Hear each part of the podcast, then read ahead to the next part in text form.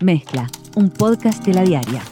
Hola, soy Leo Lagos, editor de Ciencia de la Diaria. Bienvenidos y bienvenidas a una nueva edición de Mezcla en cuarentena. Hoy quería dedicar estos minutos que estamos compartiendo a diario para hablar sobre un tema que en esta pandemia de COVID-19 circula por varios medios. Y esta vez lo que quiero es mirar un poco qué es lo que estamos haciendo los comunicadores. Me voy a referir al tema de las curas, de los fármacos, de las vacunas que podrían ayudarnos en esta pandemia del nuevo coronavirus. Todos los días sale información en publicaciones científicas sobre nuevos fármacos o fármacos que ya existen que podrían ayudar a combatir al SARS-CoV-2. Parte de esa información es reflejada por los medios de comunicación y por algunas redes sociales. ¿Cuál es el tema con todo esto? Es que la información es mucha. Casi que a diario salen nuevos trabajos indicando nuevas estrategias o nuevos fármacos o nuevas formas de pensar una vacuna. Y la pregunta importante es qué deberíamos hacer cada uno de nosotros con esa información. ¿Cómo debe recibir una persona información sobre nuevas estrategias de fármacos y vacunas y cómo debe recibirla una persona que está encargada de cierta comunicación de esa información, como podría ser, si somos indulgentes, mi caso. El asunto no es sencillo y casi, como cualquier cuestión importante, no tiene una única respuesta ni un único abordaje. Primero quiero mostrarles cierta complejidad del asunto, no porque no la podamos entender, sino por la cantidad de información que está circulando, que es una información que en el fondo es buena y que refleja que hay una comunidad de investigadores e investigadoras de distintas áreas en distintas universidades y centros de investigación de todo el planeta que están buscando formas de acercarse a este problema que no solo provoca consecuencias en la salud humana, sino también en la economía y en el normal funcionamiento de cualquier sociedad. Por ejemplo, la Organización Mundial de la Salud está realizando un ensayo al que le pusieron el nombre de Solidaridad para probar cuatro estrategias farmacológicas para combatir al nuevo coronavirus. Esos cuatro fármacos son el Remdesivir, que originalmente se había desarrollado para tratar el ébola, la cloroquina y la hidroxicloroquina, que es un fármaco que se emplea para tratar la malaria, luego un combo formado por el ritonavir y el lopinavir, que son medicamentos empleados para el tratamiento del VIH, y un cuarto combo de medicamentos que son los dos anteriores, el ritonavir y el lopinavir, administrado junto con el interferón, que es una sustancia natural que se ha utilizado entre otras cosas para la esclerosis múltiple y de la que, por ejemplo, en Cuba hay un centro que se dedica a su producción. Estos cuatro fármacos entonces forman parte del ensayo que está haciendo la Organización Mundial de la Salud para probar si estos medicamentos que algunos trabajos señalaron que podrían ser efectivos para luchar contra el coronavirus, efectivamente lo son.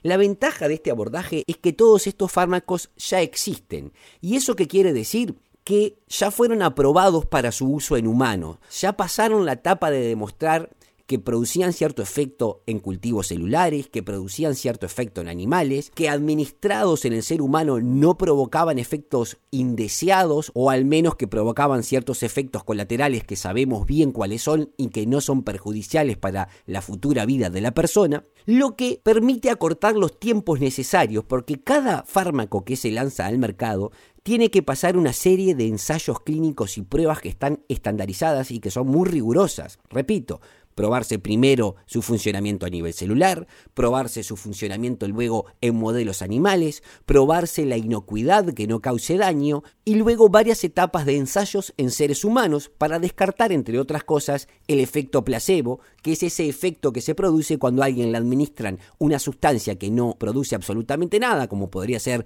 una pastilla de azúcar recubierta con una cápsula de medicamento, sin que la persona lo sepa. En algunos casos, y la mente humana es tan increíble, aunque a una persona se le administre una pastilla que no tiene absolutamente más nada que azúcar, produce un efecto en su salud porque piensa que efectivamente ese medicamento la va a ayudar. Pero eso lo dejamos para otro caso. Les decía, estos cuatro enfoques están siendo estudiados por la Organización Mundial de la Salud, Pero lo complejo del asunto es que hay muchísimos más fármacos que están siendo probados en todas partes. Por ejemplo, un grupo de investigadores del Instituto Karolinska de Suecia, junto con la Universidad British Columbia en Canadá, publicaron en la revista Cell, que es una revista muy importante, su trabajo con una droga a la que llamaron APN01, que en cultivos celulares demostró ser eficiente para controlar la infección por SARS-CoV-2 y dicen que sería promisoria para evitar el avance de la enfermedad en sus primeros estadios. Pero, pero, pero, pero, ¿qué pasa con esta droga que promete? La droga comenzará sus ensayos clínicos en Europa en estos días. ¿Qué quiere decir? Que falta muchísimo tiempo.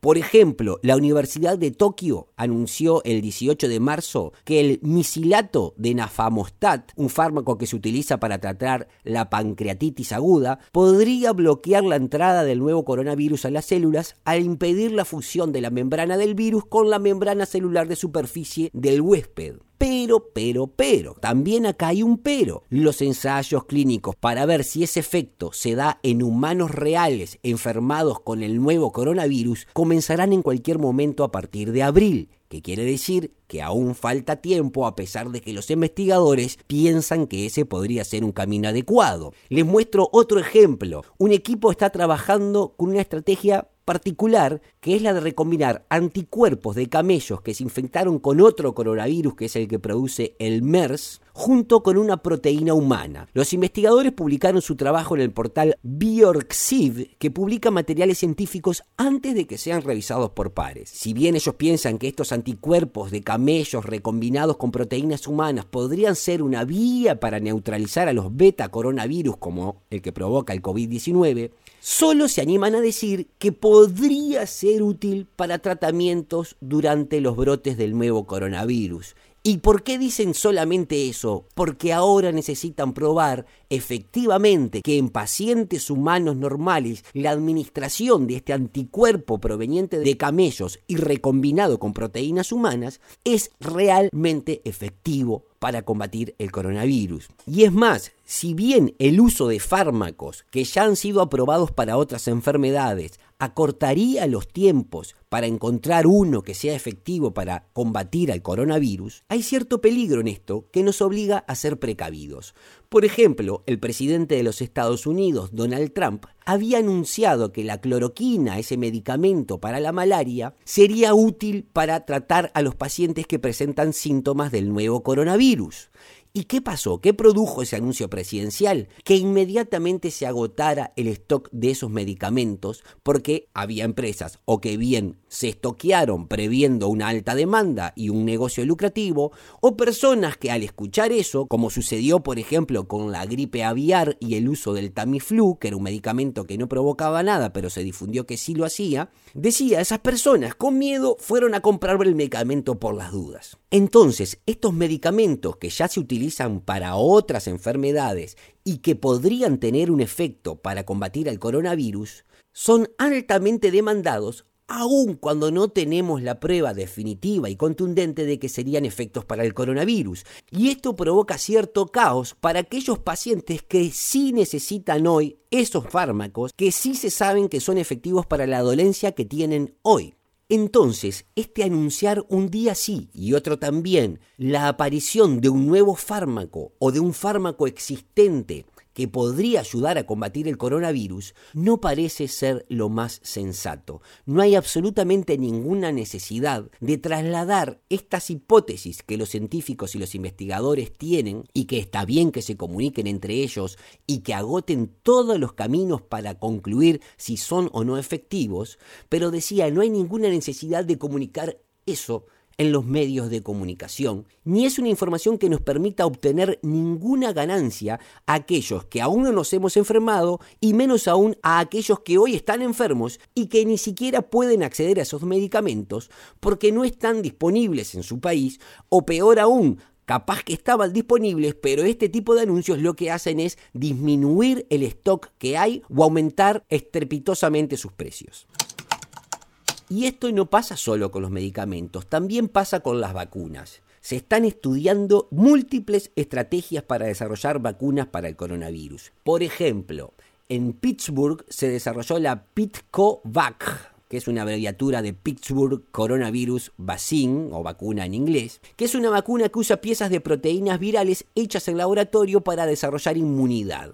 Esa es una aproximación que se utiliza en algunas vacunas contra las gripes actuales. Lo curioso de esta nueva vacuna que se anunció la semana pasada es que se administra con una especie de parche, que es como una curita adhesiva, que tiene una matriz de microagujas que están formadas, y esto es lo fantástico, por una mezcla de azúcares con proteínas que se disuelven en la piel, donde provocan la reacción inmune. Los investigadores encontraron que esta aplicación con un parche en la piel provocaba la reacción inmune más fuerte, pero de la misma forma que con los fármacos, acá hay un pero importante, y lo voy a decir, pero, pero, pero, esta vacuna, el Pitcovac, fue testeada en ratones y funcionó bastante bien. Pero ahora los investigadores esperan la aprobación de la FDA, que es la Agencia de Alimentos y Drogas de Estados Unidos, para empezar con la fase 1 de los ensayos clínicos en humanos. De hecho, Luis Falo, investigador de la Escuela de Medicina de Pittsburgh que participa en la investigación, dijo que las pruebas en pacientes generalmente requerirían al menos un año y probablemente más, y agregó que esta situación particular es diferente de cualquier cosa que hayamos visto antes, por lo que no sabemos cuánto tiempo llevará el proceso de desarrollo clínico. También dijo que las revisiones recientemente anunciadas de los procesos normales de aprobación de ensayos clínicos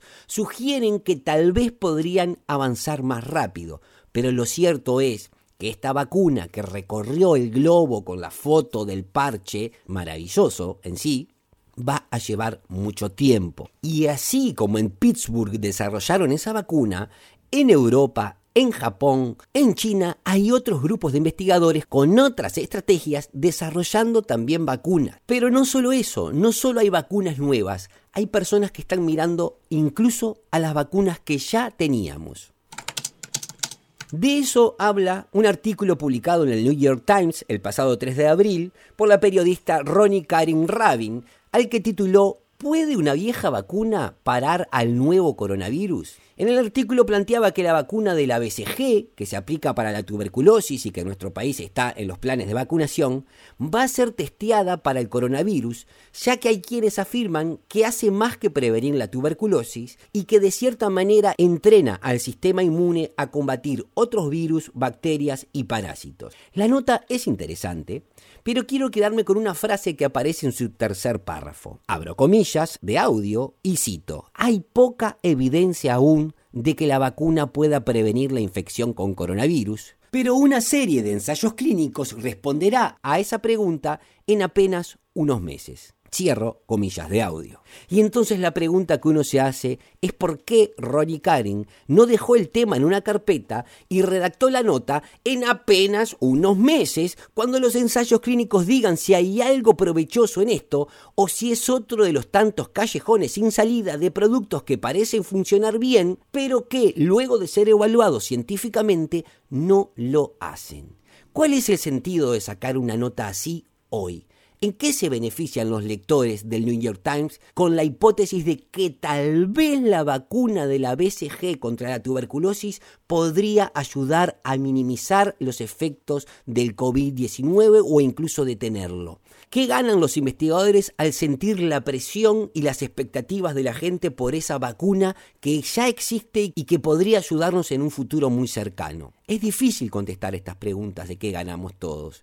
Ayer hablaba con dos responsables de los proyectos ganadores para fabricar 50 respiradores con financiación de la ANI. Cuando felicité a uno de ellos, estaba en el podcast de ayer, lo pueden escuchar, dijo que aún no era tiempo de felicitaciones. Hay otro investigador de Facultad de Ciencias que desarrolló junto con una colega hace unos años un aparato económico y de código abierto para desinfectar instrumental y habitaciones y que fue contactado desde otros países por su posible uso ante esta pandemia. Pero ¿saben qué? Hace unas tres semanas que hablamos y quedamos que hasta que no se produzcan avances concretos, no tiene sentido hacer la nota. ¿Es que acaso no importa que en Facultad de Ciencias se haya desarrollado un aparato que podría ayudarnos? Claro que sí importa.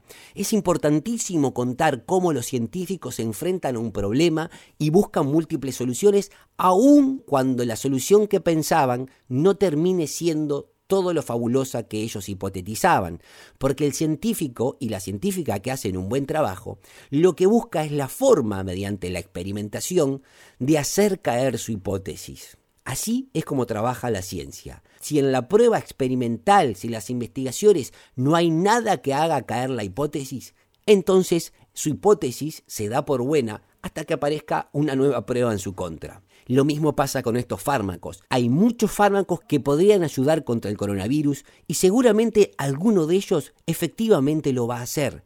Pero hasta que no esté la experimentación necesaria y la evidencia necesaria, ¿qué sentido tiene andar hablando de ellos y generando expectativas fuera de los ámbitos donde esa información sí es relevante porque puede producir que otros investigadores en otra parte retomen alguna parte de esa hipótesis o toda la hipótesis y la sometan a otras pruebas, o puede generar nuevas formas de pensar el problema.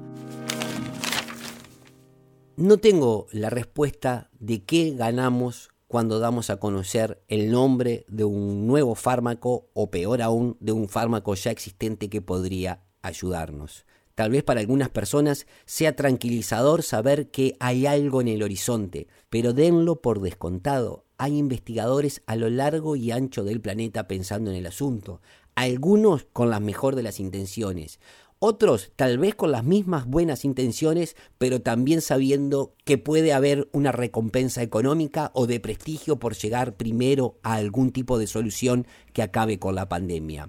Es clarísimo, quien encuentre la primer vacuna efectiva y que pueda ponerse en producción rápidamente y acabe con la circulación problemática del SARS-CoV-2, quedará en los libros de historia de la medicina y de la ciencia. El equipo de investigadores y investigadoras que encuentre el fármaco económico de fácil acceso y que pueda tener una distribución global como para acabar con esta pandemia, también pasará al libro de historia de la medicina y la ciencia del siglo XXI. El asunto es que todos los días se están probando múltiples fármacos para múltiples enfermedades. Hay algunas con las que venimos luchando hace décadas, por no decir siglos. Por ejemplo, en nuestro país tenemos investigadores que han trabajado toda su vida tratando de encontrar una cura para el mal de Chagas que transmiten las bichucas y que como es una enfermedad que afecta a países pobres o en vía de desarrollo, se conoce como una enfermedad desatendida porque las grandes farmacéuticas y los grandes centros de investigación no le prestan atención. Esta pandemia si tiene algo bueno es que es global y casi no debe haber grandes centros de investigación que no estén tratando de enfrentar este problema. Sin embargo, no hay nada peor que transmitir una falsa sensación de seguridad. Hoy lo único que podemos hacer para que el nuevo coronavirus no se extienda por nuestra sociedad es mantener el distanciamiento social y lavarnos correctamente las manos con agua y jabón. Vendrán las vacunas, sí vendrán. Vendrán los fármacos, sí vendrán. Pero ser responsable es hablar de ellos cuando efectivamente hayan pasado todas las pruebas y los investigadores y investigadoras que los desarrollaron puedan mirarnos a la cara y decir, esto sí va a funcionar. Por más información sobre el coronavirus y otros temas, los invito a visitar ladiaria.com.uy.